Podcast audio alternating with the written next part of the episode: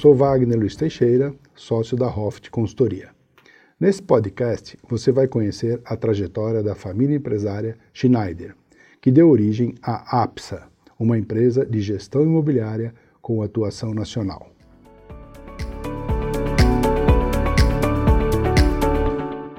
Em 1931, nascia a raiz da APSA, iniciando suas atividades na área de crédito à casa própria em Porto Alegre, e que, em 1944, passa a operar também no Rio de Janeiro. Em 1983, as famílias controladoras decidem se separar e os Schneiders permanecem com a Operação Carioca. Desde então, crescendo continuamente ao longo da transição de gerações, a família empresária Schneider assume a direção da APSA e a torna uma referência de mercado, com uma plataforma completa de serviços para a gestão imobiliária e também como uma família que coordena seu projeto de continuidade. No caso da APSA, estruturação e expansão são quase uma rima na história da empresa. E para que você entenda do que eu estou falando, trarei aqui parte de sua trajetória nesses mais de 90 anos de existência que refletem o trabalho de estruturação da continuidade. Vamos voltar no tempo mais especificamente para a década de 1990, período em que a companhia viveu um momento crítico. Na época, havia uma tendência de mercado que motivava a diversificação dos negócios. A liderança dos negócios já pertencia à segunda geração, que havia tomado algumas decisões de investimento com este enfoque em projetos que não trouxeram os resultados esperados. Em seus depoimentos sobre o assunto, Leonardo Schneider, membro da terceira geração, conta que, naquela época, o processo decisório era bem centralizado. As decisões eram basicamente tomadas por uma pessoa, que se encontrava muito envolvida no próprio projeto. Foi um momento de reflexão fundamental, onde todos entenderam que algo precisava mudar pois isso colocava em risco a situação financeira e econômica da empresa e, consequentemente, de todos os acionistas. Essa percepção foi um ponto de inflexão na trajetória da APSA, pois marcou um momento de contribuição relevante da terceira geração e sua contribuição para ampliar os debates sobre os rumos estratégicos do negócio. Até aquele momento, eles ocupavam papéis mais operacionais, as diretrizes eram dadas pelos adultos e a nova geração era percebida como pouco influente.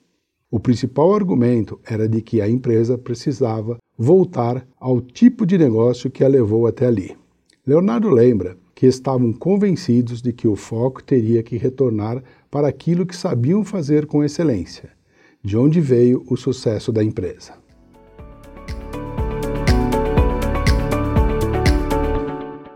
Apesar de o sinal de alarme estar aceso, a mudança de papel dos mais jovens encontrou resistências e foi necessário investimento e persistência para que eles começassem a ser ouvidos. Aos poucos foram plantadas as sementes de um novo modelo para a família, que trariam as bases para a continuidade, o diálogo entre gerações adultas e um processo decisório coletivo. Leonardo conta que levou um tempo, mas foi com essa bandeira que conseguiram alinhar o foco dos negócios e fazer os acertos necessários. Ele acrescenta que foi montado um time dentro da empresa cultivando o espírito de equipe, que foi implementando ações, projetos e fazendo as mudanças que ponderavam que deveriam ser feitas. Dessa forma, foram ganhando espaço e a empresa foi crescendo.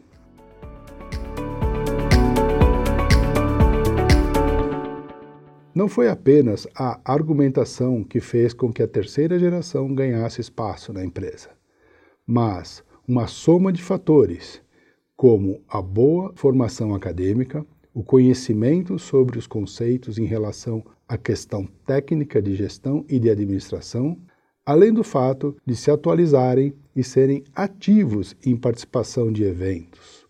Isso gerou, na segunda geração, uma nova postura de Vamos Dar Voz para os Meninos. Ao mesmo tempo, houve um trabalho que ultrapassou as questões pragmáticas, como a terapia familiar, para auxiliar na resolução de conflitos, tanto nos aspectos individuais como em núcleos familiares. O desenvolvimento pessoal e a pacificação das relações deixou os canais de comunicação mais leves e eficazes. Além disso, executivos não familiares foram trazidos do mercado com a missão de contribuir para recolocar a empresa em um patamar competitivo. Assim, a equipe de gestores teve ganhos em diversidade e qualidade, administrando uma mistura de tradição e inovação com executivos familiares e não familiares. Leonardo nos conta que isso foi importante porque havia gestores antigos que já tinham a cultura e tinham a total confiança da família. Então, para fazer essa mudança, tiveram que negociar e ceder um pouquinho também. Esse período de transformação deixou clara a necessidade de se estruturar os órgãos de governança. De acordo com ele, essa medida foi fundamental porque ajudou a definir os papéis de cada um. Afinal, não adianta focar somente no operacional se as relações societárias, de família e da empresa não tiverem os canais onde possam ser discutidas e colocadas. Na visão de Leonardo, a governança é essencial. Ela é o pilar de tudo o que a família empresária alcançou e está alcançando. Assim que foi estruturado, em 2001, o conselho de administração era exclusivamente formado pelos cinco irmãos e sócios da segunda geração. Aos poucos, a configuração foi se modificando, o formato foi evoluindo e, em alguns anos, já contava com membros da terceira geração e conselheiros de administração independentes, escolhidos pelo conjunto de sócios. Já em 2009, foram estruturadas as holdings familiares e operacionais. Com isso, cada um dos cinco núcleos familiares passou a contar com uma holding própria. Além disso, elas se tornaram acionistas de outras duas holdings, uma patrimonial, detentora dos imóveis da família, e outra de operações, responsável pelas empresas operacionais. O movimento seguinte foi a montagem dos conselhos de sócios e de família, em 2012.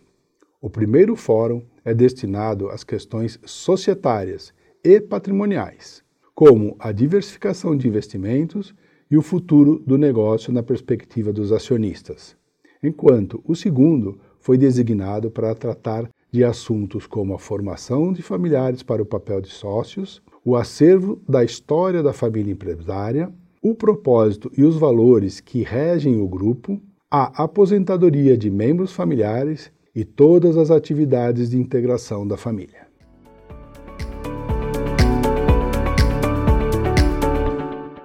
Desde 2017, o Conselho de Sócios é composto por sete membros, três da segunda geração e quatro da terceira geração, que representam as holdings familiares e os familiares em posição executiva no negócio. Já o Conselho de Família conta com membros da segunda, terceira e da quarta geração, representando a diversidade dos núcleos e das gerações. Na visão de Leonard Schneider, a instituição dos conselhos abriu o caminho para a chegada das novas gerações ele ressalta que já se tem todo um mapa, toda a estrutura já desenhada, pois assim você sabe exatamente por onde vai passar, qual o seu papel e fica tudo bem identificado. Também, como parte da governança, ocorreu a formalização de diretrizes e regras de relacionamento entre família e empresa. O executivo encara essa estruturação como um legado para as futuras gerações. De acordo com Leonardo, as empresas não tinham isso. Então ficava algo meio nebuloso, subjetivo, pouco estruturado e pouco profissional. E com isso vinham as questões: porque ele e não eu? Porque eu estou aqui e o meu irmão não está? Essas questões até podem surgir, mas existem os fóruns para discuti-las.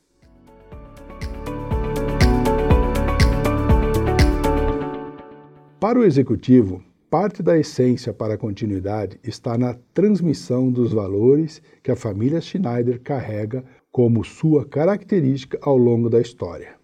Segundo ele, a família alemã é muito processual, às vezes com pouca emoção, mas com a cultura de fazer as coisas de forma sempre correta.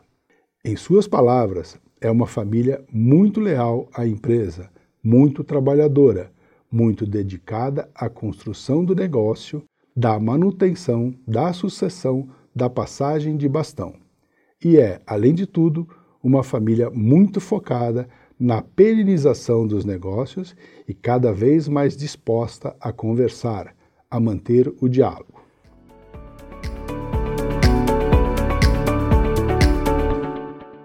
Para que essa história seja passada, ela precisa estar registrada e a família empresária desenvolveu seu acervo. O projeto Identidade APSA resgatou a história com depoimentos dos familiares e das principais pessoas que trabalharam na empresa, e algumas que ainda trabalham.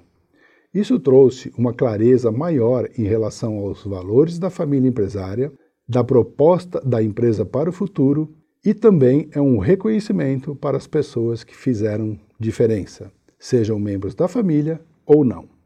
Segundo Leonardo, a empresa tem uma identidade que deve ser passada, e o grande desafio é que as próximas gerações conheçam e compreendam a história da empresa, as conquistas, as lealdades que foram criadas e os desafios enfrentados. A família empresária Schneider caminha para a quarta geração, que passam por workshops e funcionam como uma introdução sobre o que é fazer parte de uma família empresária, com temas como história da família, quem são os principais executivos, valores da família e identidade da empresa. A ideia, segundo Leonardo, é criar uma conexão com a nova geração. E, de acordo com ele, a estruturação da governança é o pilar de tudo que a APS alcançou e segue alcançando com a família empresária Schneider na direção deste projeto em mais de 90 anos de mercado. Agora chegou o momento em que você poderá assistir a uma conversa com os membros de distintas gerações e papéis da família empresária Schneider e aprofundar na prática os passos e desafios para a implantação de um projeto de continuidade. Estaremos juntos nesse próximo bate-papo, que é nossa próxima aula. Nos vemos lá.